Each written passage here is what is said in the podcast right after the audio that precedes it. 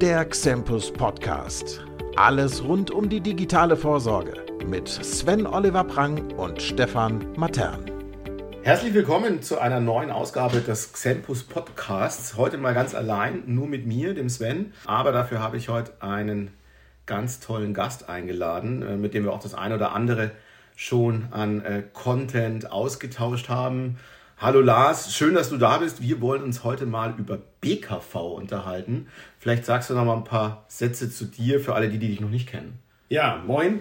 Moin sagt man da, wo ich herkomme. Ich komme aus dem äh, hohen Norden, wohne inzwischen im Rheinland und Moin umfasst ja quasi den gesamten Lebenslauf, das heißt die Vorstellungsrunde. Ähm, ich mache BAV, ich mache BKV und sage immer, wir machen heute mal BKV so einfach wie meine Frisur. Deine Frisur, das ist ein gutes Stichwort. Das war sonst immer die BAV, einfach wie deine Frisur. Ne? Also du hast ein bisschen weniger Haare als ich.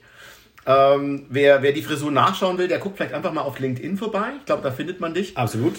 Und ähm, ja, das ist ein gutes Stichwort. BKV einfach, würde ich jetzt mal so in den Raum werfen.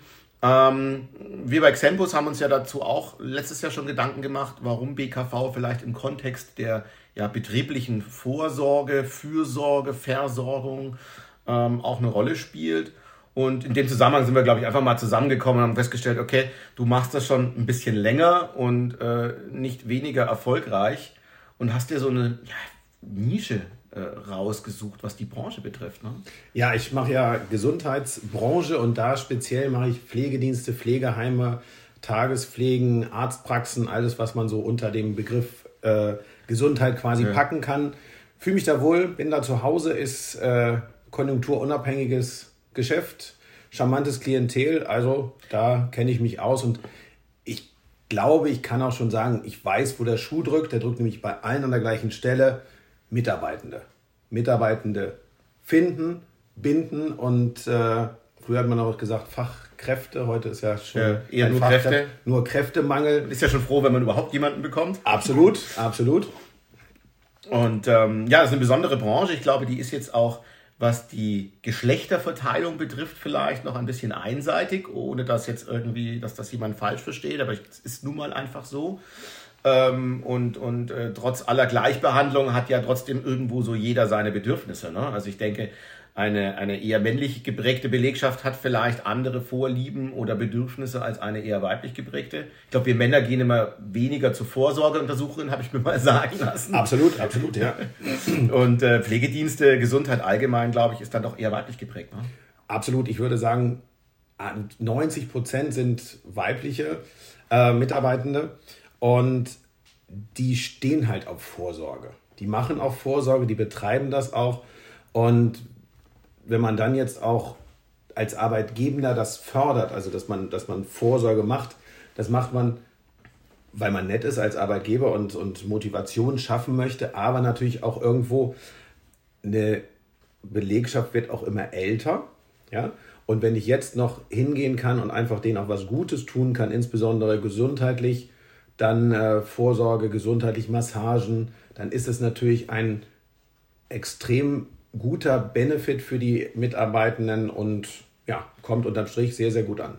Merkst du da, dass die ein bisschen offener sind dem Thema Gesundheit gegenüber, weil sie ja quasi näher an äh, den Bedürfnissen auch ihrer Kunden und Kundinnen sitzen? Also jemand, der äh, sich täglich quasi mit dem, ich will nicht sagen Leid, aber mit der Gesundheit oder der Pflege von Menschen betrifft, äh, beschäftigt, der, der weiß doch vielleicht auch eher, was es wert ist, wenn man da gut abgesichert ist, oder?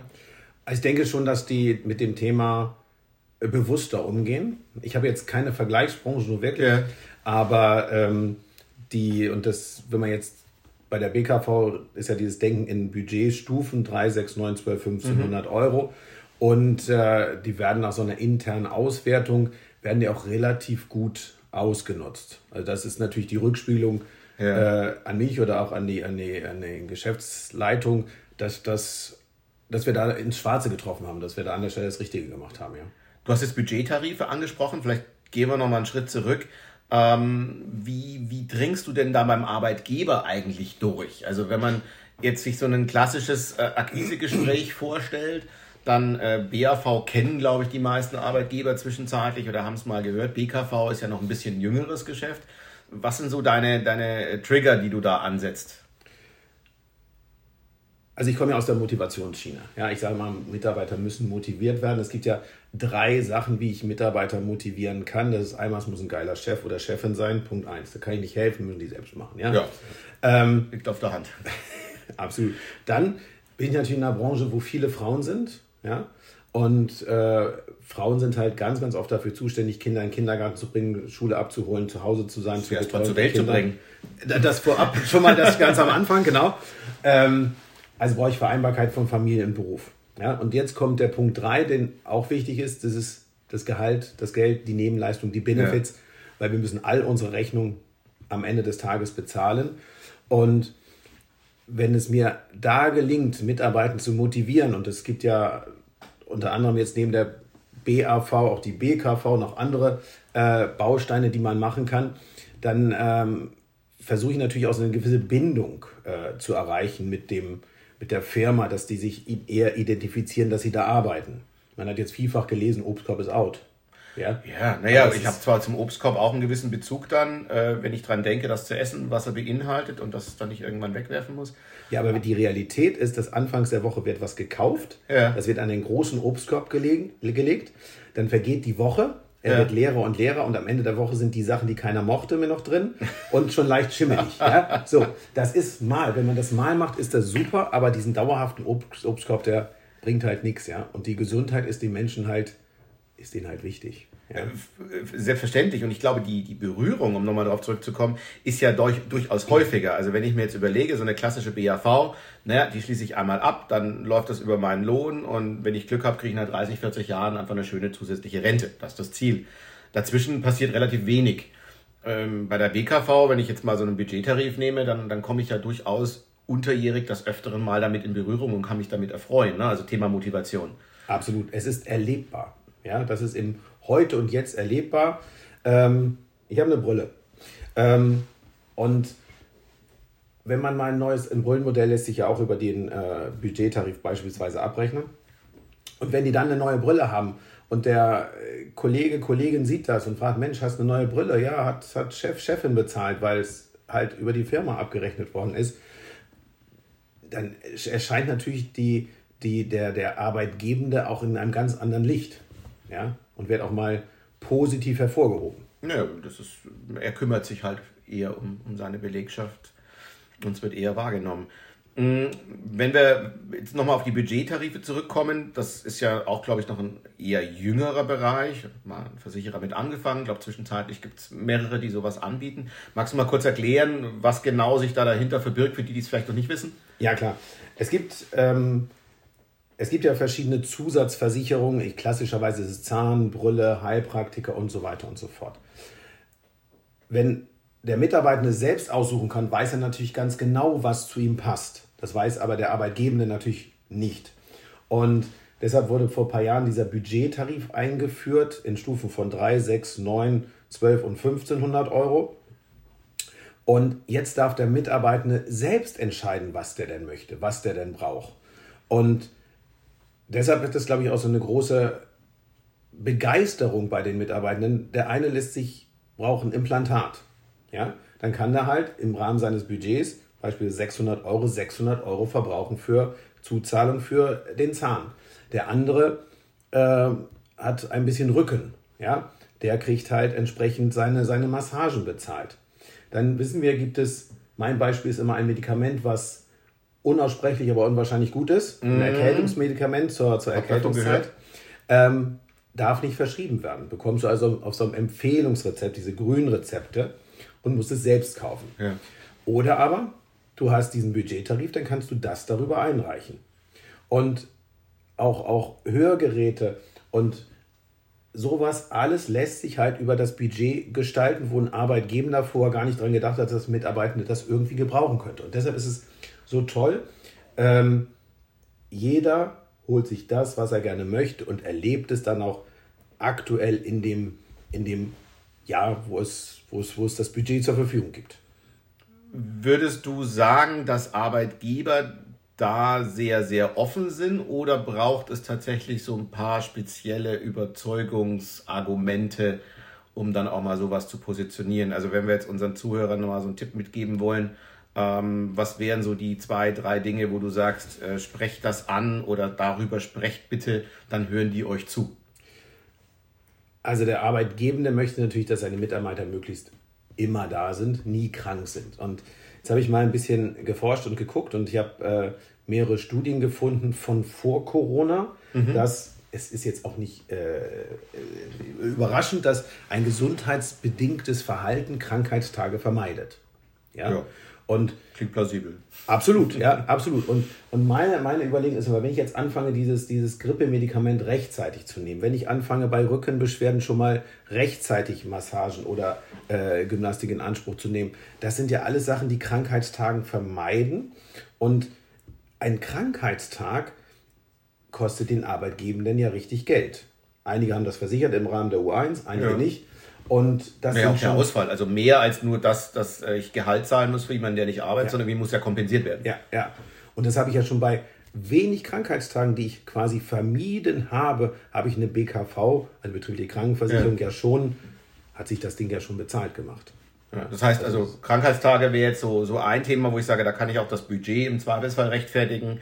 Ähm, das andere hattest du ja schon genannt, Motivation, also entweder Mitarbeiter zu finden, weil man halt einfach ein interessantes Paket bietet, ähm, aber eben auch Mitarbeiter zu halten, die dann halt sagen, okay, wenn ich den Arbeitgeber wechsle, dann muss ich meine Rechnung vielleicht wieder selber bezahlen ähm, oder habe verschiedene Leistungen nicht. Gibt ja, glaube ich, auch eine Möglichkeit, dass, dass Familienmitglieder noch ähnliche äh, Dinge genießen, die da so angeboten werden, jetzt über Heil- und Hilfsmittel, glaube ich, ist da der Fachbegriff hinaus.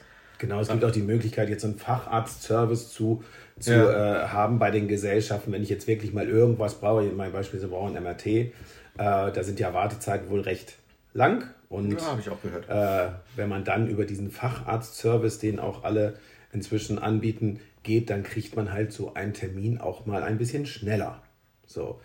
Schneller bedeutet natürlich auch, man hat eine Diagnose, man kann mit der Behandlung eher starten und man ist auch schneller wieder zurück im Bringen wir uns auch wieder auf die Krankheits- oder so. Fehlzeiten zurück. Ja. Das heißt, das sind so die, die zwei, drei Themen eigentlich, mit denen man die Arbeitgeber dann auf jeden Fall zu einem äh, erfolgreichen Gespräch bekommt. Ja. Denn alles andere ja. äh, findet sich dann auch so ein, äh, im Laufe der Zeit. Ne?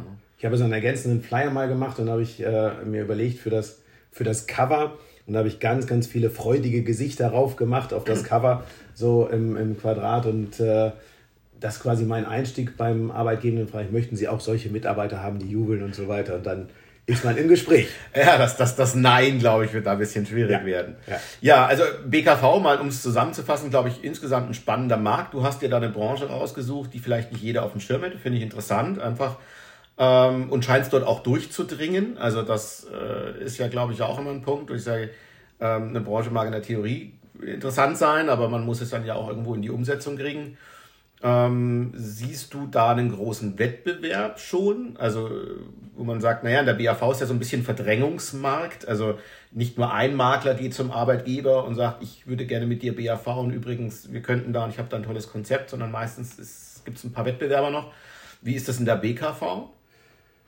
Also, das ist, also klar, man findet ab und an im, äh, schon BAV-Verträge vor. Ja. Mhm.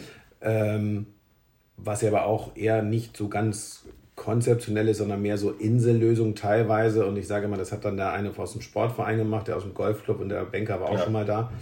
Ähm, da habe ich vereinzelt was. Bei der BKV sind wir fast immer noch auf neuem Terrain. Ich hatte, glaub, doch ich hatte erst einen einzigen Kunden, der schon sowas hat für seine Belegschaft, wo ich auch gut ab, Chapeau, war ich ein bisschen zu spät. Aber ansonsten ist das ein ein Gebiet, was man da ansprechen kann und äh, wo noch nicht wirklich und, und viele haben es auch nicht, noch nicht gehört. Ja. Also das ist einfach für die neu und Gesprächsanlass ist halt einfach auch eher gegeben. Ne? Absolut, absolut, ja. ja. So und das ist ja preismäßig ist das ja auch immer noch so so ein Beitrag äh, richtet sich ja nach Budgetstufe, mhm. ist das ja immer auch über diesen Sachbezug darstellbar, wie man das möchte. Diese 50 Euro, die Diese 50 gibt, ne? Euro und damit den 50 Euro hast du schon die höchste Stufe erreicht, also lässt sich ja. dann runterbrechen und ja, dafür sind die, sind die Arbeitgebenden schon bereit, das auszugeben. Hast du mal so einen Richtwert? Also sagen wir mal 800 Euro Budget, um mal irgendwo so in der Mitte zu bleiben. Äh, was, was müsste man da... Es gibt so, was ich gerne mache, sind so äh, 600. Also ich teile mhm. immer so auf. Ähm, ich habe Vollzeitkräfte, klassisch. Mhm. Ich habe Teilzeitkräfte und ich habe natürlich auch irgendwo manchmal Leitungspositionen. Also auch eine Gruppenbildung letztendlich. Ja, ja. Mhm.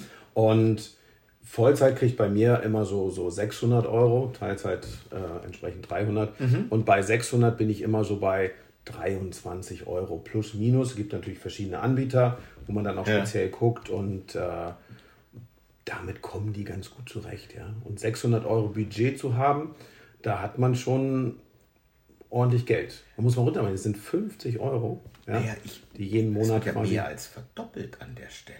Ne? Also für jeden, der jetzt im Hintergrund äh, vielleicht mal unsere Zuhörer gerichtet, äh, mal kurz im Kopf überschlagen hat, 23 mal 12, ist ja ganz weit von 600 Euro entfernt. Absolut.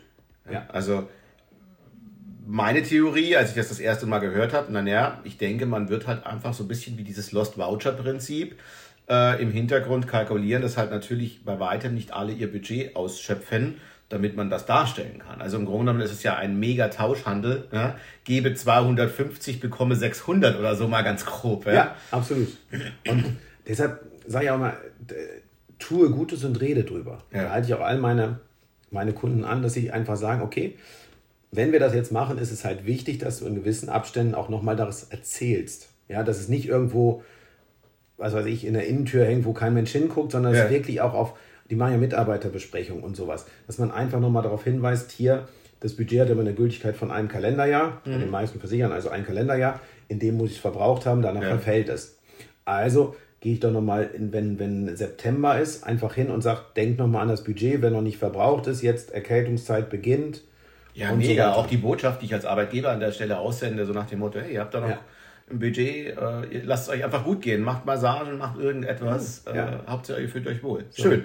Und wenn dann die Geschäftsleitung äh, immer noch vorweg geht und einfach auch so einen Budgettarif dann hat und das auch immer mal weiter erzählt in den, ich, ich nenne es ja immer, die, die Gespräche am Kaffeeautomaten ist ja das nicht zu ersetzen. Ja. Und wenn man das immer noch mal streut und dann heißt es ja auch, Mensch, der Chef oder Chefin haben sich jetzt auch neue Brille und übers Budget ja. haben wir ja auch, warum haben wir es noch nicht gemacht?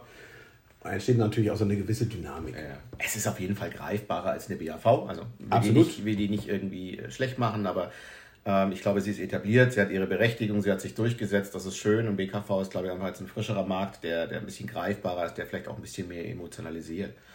Äh, cool. Also äh, schönen Einblick an der Stelle äh, in, in, dein, äh, ja, in deine BKV-Aktivitäten. Ähm, sag ich vielen Dank, dass du, dass du uns da mal so ein bisschen in deinen Alltag hast blicken lassen. Und vielleicht nochmal an unsere Hörer gerichtet. Wir werden eine Fortsetzung machen, wo wir ein bisschen die, ja, die juristischen und, und äh, strukturellen Themen der BKV nochmal ein bisschen beleuchten. Da habe ich mir auch nochmal einen Gast eingeladen. Also bleiben Sie gespannt, bleiben Sie dran ähm, wenn es äh, wieder um BKV geht und dann ein wenig theorielastiger wird. Lars, nochmal vielen herzlichen Dank an dich. Sehr Schön, gerne. dass du da warst. Herzlichen Dank und tschüss. Tschüss.